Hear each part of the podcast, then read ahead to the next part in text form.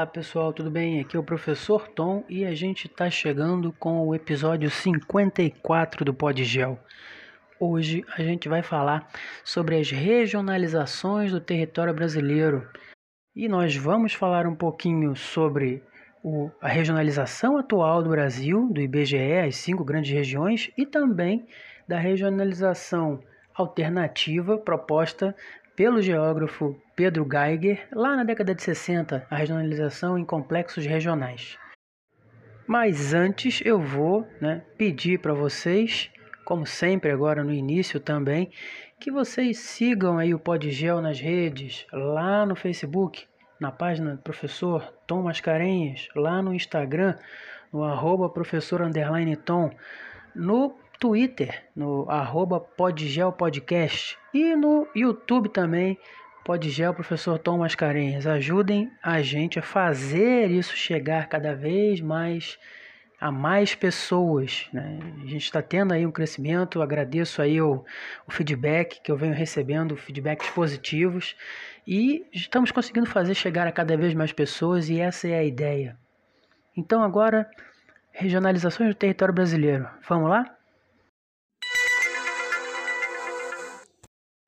Mas então, o que é regionalizar? Regionalizar significa dividir um território em regiões, sendo que cada uma delas deve possuir características em comum. Vários critérios podem ser utilizados para se regionalizar uma área. Podemos usar critérios naturais, sociais, econômicos, políticos. Né? E a região é uma área da superfície terrestre que foi dividida e delimitada com base em algum desses critérios. Por exemplo, uma região industrial, caracterizada pela presença de indústrias, a região amazônica, que é caracterizada pela floresta amazônica. E com relação ao território brasileiro, né? o Brasil, como a gente viu né, lá no episódio 6 do Podgel, quando a gente falou de características gerais do território brasileiro, a gente viu, dentre outras coisas, que o Brasil tem uma extensão territorial né, que a gente chama de continental, com mais de 8 milhões e meio de quilômetros quadrados. Né?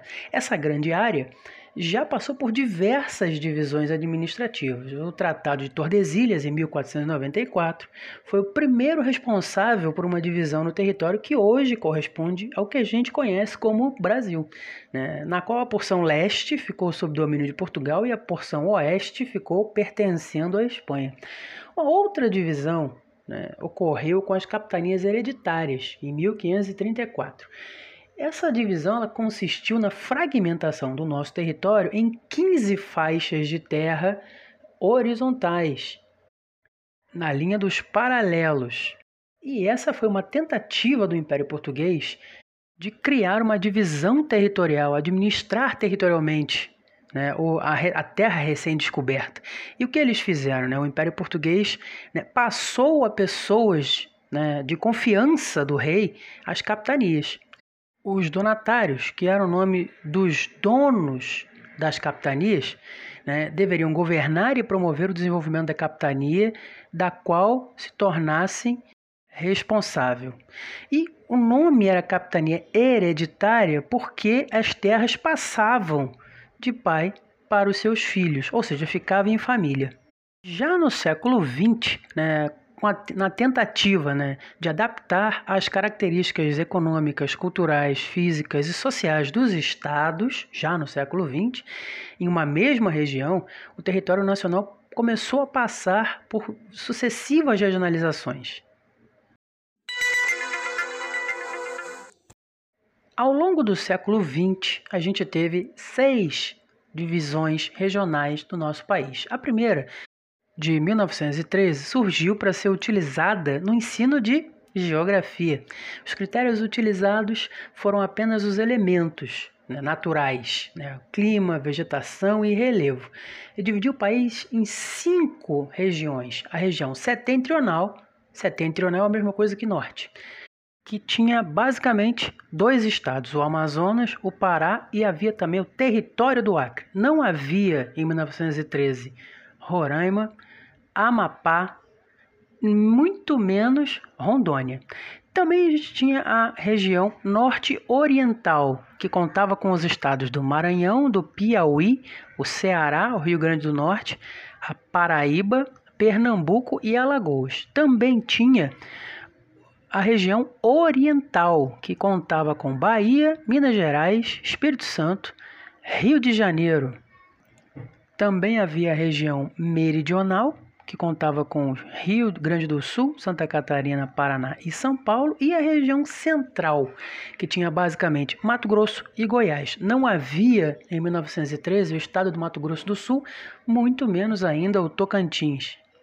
A regionalização seguinte aconteceu em 1940, já sendo o Instituto Brasileiro de Geografia e Estatística, também conhecido como IBGE, que elaborou a proposta de divisão que, além dos elementos físicos, também considerou aspectos socioeconômicos. A região norte, por exemplo, era composta pelos estados do Amazonas, do Pará, do Maranhão e do Piauí, e pelo território do Acre. Goiás e Mato Grosso formavam com Minas Gerais a região centro. Bahia, Sergipe e Espírito Santo formavam a região leste. O Nordeste era composto por Ceará, Rio Grande do Norte, Pernambuco, Paraíba e Alagoas. E a região sul né, era composta por Paraná, Santa Catarina, Rio Grande do Sul, São Paulo e Rio de Janeiro.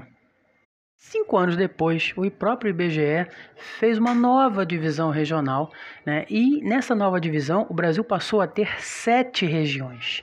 Né, a região norte, que era basicamente o território do Rio Branco, território de Guaporé, o Amazonas, o Pará o território do Rio Branco e o território do Amapá. Também tinha o Nordeste Ocidental, que era composto pelo Maranhão e pelo Piauí, o Nordeste Oriental, que era composto pelo Ceará, o Rio Grande do Norte, a Paraíba, Pernambuco e Alagoas, Leste Setentrional, que era basicamente Bahia e Sergipe, o Leste Meridional, que era composto por Minas Gerais, Rio de Janeiro e Espírito Santo, também tinha o Centro-Oeste, aí já é, o Mato Grosso e Goiás, e o Sul, né, também, que era composto por São Paulo, Paraná, Santa Catarina e Rio Grande do Sul. Além do território de Iguaçu, que foi criado pegando um pedacinho do território de Santa Catarina e um pedacinho do território do Paraná.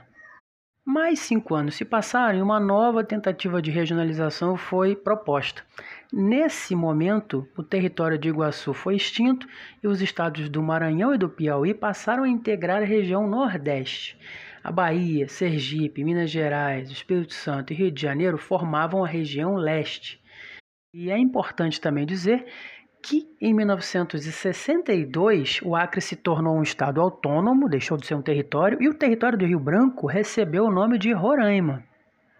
A proposta seguinte de divisão regional foi a de 1970, com cinco grandes regiões, mas ainda não era a proposta de divisão regional que a gente conhece. Por exemplo, na região norte do país, a gente tinha três territórios: o território de Roraima, o território do Amapá e o território de Rondônia. Ainda não eram estados. No centro-oeste, por exemplo, a gente ainda não tinha os estados do Tocantins e do Mato Grosso do Sul, mas já tinha o Distrito Federal né, transferido porque a cidade de Brasília foi criada. O Nordeste já era o Nordeste que a gente conhece, com nove estados, né? o Maranhão, o Piauí, o Ceará, Rio Grande do Norte, Paraíba, Pernambuco, Alagoas, Sergipe e Bahia.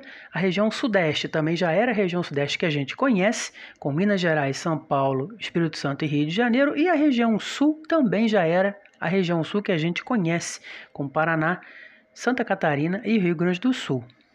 Até que veio a Constituição de 1988 e a sua e a consolidação da divisão regional que a gente conhece atualmente né, com os 27 estados, a criação do estado do Tocantins, o Mato Grosso do Sul, na década, durante a década de 70 ele foi criado e aí se configurou a, regi a regionalização oficial do Brasil que a gente conhece com os 27 estados, a região norte, né, sem nenhum território, agora todos os estados, o Acre, Roraima, Amapá, Pará, o Tocantins, o estado mais recente do país que foi criado em 1988, Amazonas e Rondônia, o Centro-Oeste com o Mato Grosso, Mato Grosso do Sul, Goiás e o Distrito Federal, O Nordeste, com o Maranhão, Piauí, Ceará, Rio Grande do Norte, Paraíba, Pernambuco, Sergipe, Alagoas e Bahia. O Sul, com o Paraná, o Rio Grande do Sul e Santa Catarina. E o Sudeste, com Minas Gerais, São Paulo, Espírito Santo e Rio de Janeiro. Essa é a regionalização oficial atual do nosso país, que leva em consideração a divisão né, entre os estados a partir dos seus limites. É a divisão regional em cinco macro-regiões no Brasil, que tem como objetivo facilitar os estudos estatísticos oficiais do país para que os governos possam planejar e implementar ações para atender às necessidades da população. Além da regionalização oficial do país, que foi criada pelo IBGE, a gente também tem a regionalização por complexos regionais, né, ou regiões geoeconômicas do Brasil, que foi idealizada pelo geógrafo brasileiro Pedro Pinchas Geiger na década de 60 ainda. Essa divisão ela leva em consideração não apenas a localização dos estados, mas os seus aspectos naturais e socioeconômicos. Então, a partir disso, o Pedro Pinchas né? grande geógrafo. Geógrafo é uma pessoa especial, né? Ele criou três grandes regiões: a região amazônica, a região centro-sul e a região nordeste. É importante eu destacar que essa divisão em complexos regionais ela não é oficial, mas ela também é utilizada para fins de estudos. Tá? E no complexo regional da Amazônia, a gente tem o Amazonas, o Acre, Rondônia, Roraima, Amapá, Pará, uma parte do Maranhão, a maior parte do território do Tocantins e a maior parte do território do Mato Grosso, que é a maior das regiões, esse complexo regional da Amazônia é a maior dessas macro dessas regiões e é a menos povoada, ao mesmo tempo que é a maior e a menos povoada também. Seus estados contam com as mais baixas densidades demográficas do país e uma significativa parcela da população está nas capitais especialmente em Belém e Manaus. É uma região muito rica em diversidade natural, tem a maior bacia hidrográfica do mundo, né? E nela se encontra quem? A floresta amazônica, que também é a maior floresta equatorial do mundo. As atividades econômicas de maior importância são o extrativismo mineral e vegetal, a agropecuária e a indústria. Na indústria se destaca também a Zona Franca de Manaus, que hoje já não é mais Zona Franca, já é Polo Industrial de Manaus, que é uma região industrial que opera pela concessão de benefícios especiais para as indústrias que estão instaladas lá, como isenção de impostos para produtos industrializados, incentivos fiscais e concessão de terrenos. Essa região também é vista como uma importante área de expansão da fronteira agrícola, o que pode agravar o desmatamento da floresta amazônica. O segundo complexo regional é o Complexo Regional do Nordeste, que abriga aí cerca de 25% da população brasileira, que está mais concentrada nas capitais litorâneas e ocupa 20% do território nacional. Foi a primeira região a ser explorada pelos europeus, mas com o passar dos anos passou por um movimento migratório para o centro-sul né, e posteriormente para a Amazônia. Nos últimos anos veio ocorrendo uma tendência de inversão nesse movimento migratório muito por conta dos investimentos que a região vem recebendo. Os estados do Nordeste, da região econômica, da região do complexo regional Nordeste, são Ceará, Piauí, Pernambuco, Paraíba, Rio Grande do Norte, Alagoas, Sergipe, Bahia, a porção leste do Maranhão, o pedaço que não pertence à Amazônia, e o extremo norte de Minas Gerais. A economia da região é baseada na agropecuária, com a produção de cana-de-açúcar, cacau e algodão. Outro destaque é o turismo, fruto da grande diversidade de atrações existentes ao longo do litoral da região. A indústria vem ganhando importância em cidades como Feira de Santana, na Bahia, Goiânia, em Pernambuco, Camaçari, também na Bahia, e algumas outras. No complexo regional do Nordeste, podemos observar os maiores períodos de estiagem ou seja, de seca, e alguns dos menores índices socioeconômicos do país. Por conta disso, esse complexo regional tem recebido obras para tentar minimizar essas limitações, como, por exemplo, a construção da transposição do Rio São Francisco, recentemente finalizada. Né? Já o complexo regional do Centro-Sul é a região mais povoada, mais desenvolvida economicamente e industrialmente e é onde estão situados os grandes centros de gestão econômica e política do país. No Centro-Sul se concentram as sedes das corporações privadas que participam da produção, da distribuição e circulação de mercadorias. Essa região compreende os seguintes estados: Goiás, Mato Grosso do Sul, São Paulo, Rio de Janeiro, Espírito Santo, Santa Catarina, Paraná, Rio Grande do Sul, a maior parte de Minas Gerais, tirando só o extremo norte, o extremo norte de Minas Gerais pertence lá ao Nordeste, dentro dessa, sub, dentro dessa regionalização, a porção centro-sul do Mato Grosso e o sul de Tocantins. A região tem infraestrutura desenvolvida com aeroportos, rodovias, portos e ampla rede rodoferroviária que possibilita a integração entre os três setores econômicos que são o setor primário, extrativismo, o setor secundário, indústria, o setor terciário, comércio e serviços. Essa região experimentou a modernização agrícola e se constituiu na principal região exportadora de commodities do país. É a região mais urbanizada e abriga as principais capitais do país, como Rio de Janeiro e São Paulo, e a capital do país também, Brasília. No entanto, apesar de desenvolvida e de centralizar grande parte da produção do PIB do país, que é o Produto Interno Bruto, né? É a região onde encontramos os mais expressivos índices de desigualdade social no Brasil, com uma má distribuição de renda, de qualidade de vida e de consumo. Então, pessoal, chegamos ao final de mais um Podgel. Eu espero, sinceramente, que vocês a partir de agora consigam compreender um pouco melhor essa questão das regionalizações do território brasileiro. Espero que ajude vocês, sempre, eu sempre espero isso, né? espero que vocês consigam aí né, se localizar um pouco melhor dentro desse assunto. Né? E pedindo mais uma vez, sempre pedindo aí, porque eu vou pedindo e eu tenho observado que efetivamente a gente está chegando né, mais longe e é, a ideia é essa, a ideia é, é fazer com que mais pessoas tenham acesso, mais pessoas possam usufruir. Então, Peço aí a vocês para seguir a gente no Facebook, professor Tom Mascarenhas, seguir a gente lá no Instagram, arroba professor underline Tom com N, seguir a gente no Twitter, arroba Podgel Podcast, seguir a gente lá no YouTube também. E quem puder também, assina o feed do Podgel, ou no Spotify, ou no Anchor, ou no Castbox, para vocês estarem sempre recebendo as atualizações quando os episódios saírem. Então, pessoal, espero que estejam todos bem e eu desejo que cada vez mais estejamos cada vez melhor. Um abraço a todos e até o próximo episódio.